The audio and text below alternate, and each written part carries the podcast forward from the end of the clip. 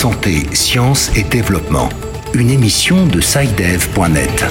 Bonjour, bienvenue dans cette 38e édition de Santé, Sciences et Développement, le magazine scientifique de SciDev.net. Au micro, Sylvie Acousson. une cette semaine. Covid-19, s'achemine-t-on vers la fin de la pandémie? Beaucoup de signes inclinent à penser cela, qu'il s'agisse de la fin du confinement dans certains pays ou des mesures préparatoires à des essais à grande échelle. Aux États-Unis, l'administration veut expérimenter l'antiviral Remdesivir qui a fait ses preuves dans le traitement d'Ebola.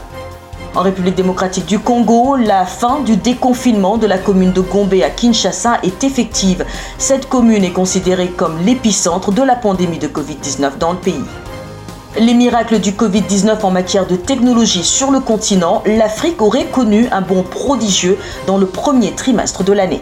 Au Togo, on fabrique désormais des respirateurs artificiels. Nous en parlerons dans la rubrique Kesako avec Antoine Afanou. Et puis, à suivre en toute fin d'édition, l'agenda scientifique avec Bilal Taïrou. Abonnez-vous à notre flux WhatsApp pour recevoir gratuitement votre magazine sur votre smartphone.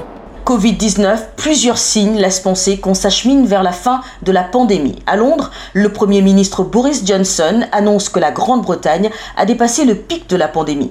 Un peu partout, les plans de déconfinement se mettent en place et aux États-Unis, l'administration veut expérimenter l'antiviral Remdesivir qui a fait ses preuves dans le traitement d'Ebola. L'annonce a été faite la semaine dernière par le président américain Donald Trump. C'est l'agence américaine du médicament FDA, Federal Drug Administration, qui a autorisé son utilisation des précisions à Washington avec Irénée Herman Humbo. Je suis heureux d'annoncer que le laboratoire Gilead a obtenu de la FDA l'autorisation d'utilisation en urgence pour le remdesivir, s'est réjoui Donald Trump. Le remède est selon l'agence américaine du médicament, le premier antiviral ayant prouvé son efficacité contre le coronavirus. Il sera désormais disponible dans les hôpitaux, notamment pour les malades gravement atteints du Covid-19 et qui ont besoin d'oxygène. Gilead, le laboratoire américain qui a fabriqué que le médicament entend faire un don de 1,5 million de doses, de quoi traiter au moins 140 000 patients. Rappelons que le remdesivir avait initialement été développé pour soigner les malades de la fièvre Ebola. Ironie Armanungbo, Washington pour Santé, Sciences et Développement. Pendant ce temps, la recherche se poursuit sur tous les continents avec à la clé de nombreux écueils. En Afrique, les restrictions et autres mesures barrières imposées dans de nombreux pays paralysent également les activités des chercheurs. S'ils ne sont pas au ralenti, plusieurs projets de recherche sur le continent sont carrément repoussés à une date indéterminée sous l'effet de plusieurs facteurs. Explication de notre correspondant au Canada, Godefroy Makarchabi. Il y a des aspects opérationnels de certains projets de recherche qui sont en hold, euh, c'est-à-dire qui sont suspendus. Le chercheur canadien en virologie d'origine congolaise, Hugues Loemba de l'Université d'Ottawa, a vu ses plans changer les uns après les autres depuis le début de la crise du COVID-19. Son laboratoire de diagnostic moléculaire à Pointe-Noire, spécialisé également dans des essais cliniques, devrait lancer deux projets avec des équipes internationales.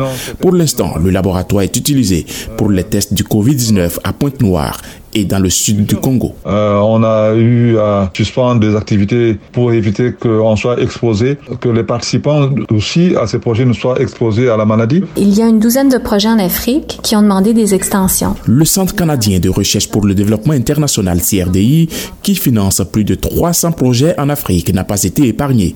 Des équipes, notamment en Afrique de l'Est, ont dû modifier les délais d'exécution des projets, comme l'explique la directrice Afrique de l'organisme, Julie Cromley. Je pense par exemple aux activités de collecte de données auprès des communautés ou encore des activités de dissémination publique ou des formations, ou tout simplement certaines équipes n'ont pas les capacités techniques à travailler à distance depuis que leurs universités ou leurs instituts de recherche sont fermés.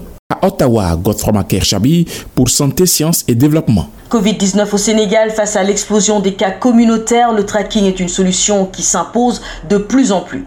Il s'agit du traçage téléphonique pour dépister le virus. Si des spécialistes sanitaires approuvent l'idée, certains chercheurs en informatique et autres usagers d'éthique se montrent assez réservés. Ces derniers évoquent les moyens que le tracking nécessite, mais aussi le souci de protéger les données personnelles. Pape Besdiba à Dakar. Le numérique pour freiner la propagation du coronavirus. Il s'agit de tracer les porteurs du virus ou les cas suspects via la géolocalisation des téléphones mobiles.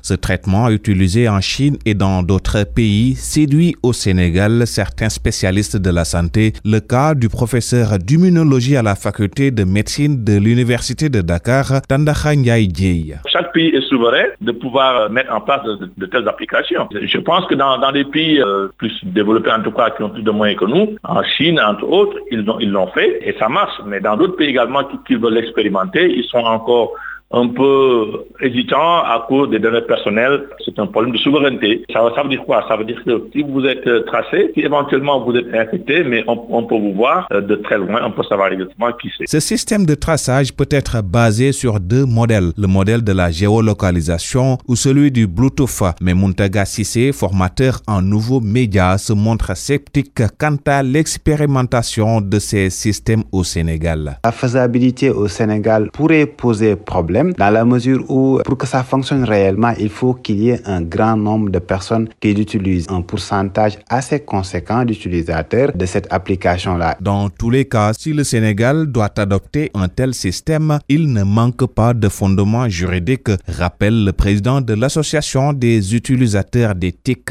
Ndiaga Gueye. La loi sur le renseignement de 2016, le code de procédure pénale de 2016, le code des communications électroniques de 2018 contiennent toutes les dispositions qui permettent au gouvernement de surveiller une personne en utilisant les technologies numériques. La Commission de protection des données personnelles a déjà donné son aval pour cette solution digitale e-santé, mais la CDP précise dans un communiqué que les données collectées doivent être utilisées exclusivement par des professionnels de la santé. En République démocratique du Congo, la fin du déconfinement de la commune de Gombe à Kinshasa est effective. Cette commune est comme l'épicentre de la pandémie de Covid-19 dans le pays. Les autorités de la ville de Kinshasa ont opté pour le déconfinement progressif du centre-ville et ont aussi annoncé le port obligatoire des masques dans les espaces publics. À Kinshasa, la correspondance de Jacques Matande. Dans les véhicules qui veulent entrer à la Gombe, les policiers contrôlent si les occupants ont leur badge d'accès au centre-ville. Aux différents points d'accès, il y a du monde. Gombe, centre des affaires de la capitale de la République démocratique du Congo, garde encore le dispositif mis en œuvre durant les 14 premiers jours de ce confinement, comme l'explique Gentili Gobila, gouverneur de la ville de Kinshasa. Déconfiné totalement, mais nous n'allons pas déconfiner totalement, nous allons le faire progressivement. Les barrières de sécurité de la police sont maintenues. Nous allons permettre à ce que les banques puissent fonctionner, que les alimentations et supermarchés ouvrent pour permettre aux habitants de la Gombe de s'approvisionner. Autre chose que les policiers vérifient lorsque l'on veut accéder à la commune de la Gombe, c'est le port du masque sur la place publique, rendu obligatoire par les autorités de la ville. Jean Gobila, gouverneur de Kinshasa. Chacun doit avoir son masque, même si vous pouvez en fabriquer avec un habit ou un pagne. Il faut en fabriquer pour éviter de contaminer les autres et ne pas être contaminé soi-même. Le non-respect de la mesure du port du masque peut être soumis au paiement d'une amende de près de 3 dollars américains. Depuis l'annonce de la mesure, les prix du masque ont presque triplé.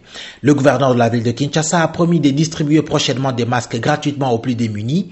Signalons que le lundi 20 avril, la présidence de la République, par son porte-parole, Kassongome Mayamba a annoncé la prolongation de l'état d'urgence sanitaire en RDC et le maintien des mesures de suspension des activités scolaires ainsi que l'interdiction de rassemblement de plus de 20 personnes sur l'étendue du territoire national. Kinshasa, Jacques Matante pour Santé, Sciences et Développement.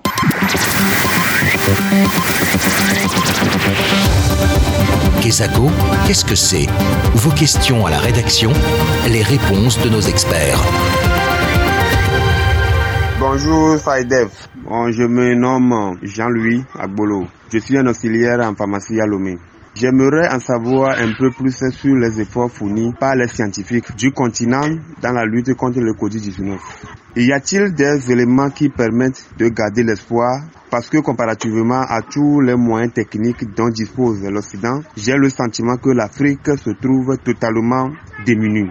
Merci. Voilà une question pertinente en raison du faible niveau d'avancement de la technologie en Afrique. Antoine Afanou, bonjour. Bonjour Sylvie, bonjour à tous. Vous êtes notre correspondant à Lomé et vous avez suivi avec nous la question de Jean-Louis. L'Afrique est-elle en mesure de faire face au Covid-19 d'un point de vue scientifique? Tout d'abord, il faut reconnaître, Sylvie, que la technologie médicale sur le continent africain est encore à ses débuts parce que la grande majorité de tout le matériel utilisé dans les centres de santé est produit en dehors du continent, mais de petites victoires viennent de temps en temps renforcer l'espoir de voir émerger de véritables solutions au plan local. L'exemple de ce groupe de jeunes qui ont réussi à fabriquer à Lomé un respirateur, appareil indispensable à la lutte contre le coronavirus, et nous sommes allés à la rencontre de l'un d'entre eux, Darwin Yaovi. Il est le chargé des relations publiques du Nunia Lab, l'incubateur de start-up. Le respirateur artificiel, c'est une machine qui est constituée d'abord d'un disque. Le disque représente un peu le sens du battement cardiaque. Dans le disque tourne dans le sens de l'aiguille d'une montre. Et l'objectif, c'est de pouvoir réguler la tension, mais également de pouvoir permettre de mettre la pression sur un ballon. Et ce ballon, c'est ça qui alimente le poumon de la personne. Nous avons également le dispositif qui nous permet de le connecter avec la bouteille d'oxygène. Et la bouteille d'oxygène va alimenter le respirateur et va permettre à la personne de pouvoir respirer normalement. Le respirateur est relié à un moteur tout naturellement. Pour pouvoir permettre à ce que le respirateur fonctionne, il faut qu'il y ait un circuit. Et le circuit, c'est le moteur. C'est ça qui fait tourner le disque et qui met de la pression sur le ballon. La majorité des composants de ce respirateur ont été fabriqués ici en utilisant des éléments qu'on retrouve sur le marché. C'était donc les explications de Darwin Yaovi au sujet du premier respirateur artificiel fabriqué à Lomé et on imagine Antoine la difficulté de la tâche.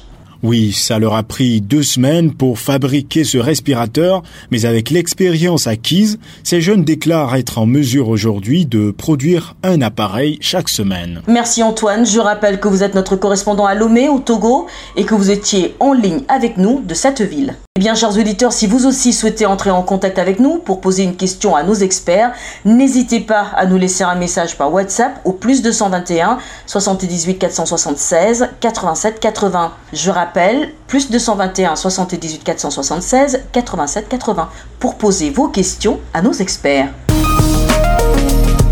L'agenda. C'est l'heure de l'agenda de la semaine prochaine avec Bilal Taïrou. Bonjour Bilal. Bonjour Sylvie. Alors dites-nous tout quels sont les événements phares de la semaine prochaine Trois événements que nous pouvons marquer dans notre agenda. Retenons d'abord le Global Digital Development Forum prévu pour le 6 mai 2020 co-organisé par l'USAID, Chemonix, Save the Children, Tech Change, IntraHealth International et Digital Impact Alliance. L'événement est fondamentalement une conférence qui promeut les TIC pour le développement, spécialement conçue pour inclure les praticiens des pays à revenus faibles et intermédiaires. Les inscriptions se font sur le www.digitaldevforum, digitaldevforum C-O-U-R-S-E, TC. À l'occasion de la 73e Assemblée mondiale de la santé à Genève en ce mois de mai, l'OMS, l'Organisation mondiale de la santé, accueillera ce festival pour la première fois le 12 mai. Le festival du film Santé pour tous entend donner aux individus la possibilité de se saisir du pouvoir de la narration et montrer le rôle des personnes et des communautés dans la promotion de la santé et du bien-être. Plus d'infos sur le site de l'OMS, le www.who .int/fr. Eh bien Sylvie, devinez à présent où se tiendra le dernier événement retenu pour cette semaine. Il s'agit d'une destination exotique que vous affectionnez particulièrement. Je suis pratiquement certaine que vous parlez de Marrakech. Effectivement, c'est la ville de Marrakech qui accueillera cet événement. Et c'est la conférence internationale sur les sciences agricoles et biologiques. Elle est organisée par l'International Society for Engineers and Researchers et se tiendra du 12 au 13 mai 2020. Les participants pourront rejoindre la conférence une fois de plus sur Zoom. Tous les détails sont sur le site de l'ISER, le site des organisateurs de la conférence. Voilà, ce sera tout pour cette semaine. Sylvie. Merci infiniment Bilal et c'est également la fin de ce magazine. Merci de l'avoir suivi. Rendez-vous est pris pour la semaine prochaine. Excellente semaine à tous. Cette émission est disponible en podcast sur le site sidev.net/fr. Cette émission a été réalisée sur financement du CRDI, le Centre de recherche pour le développement international, un organisme public canadien. Le CRDI investit dans le savoir, l'innovation et les solutions afin d'améliorer les conditions de vie dans les pays en développement.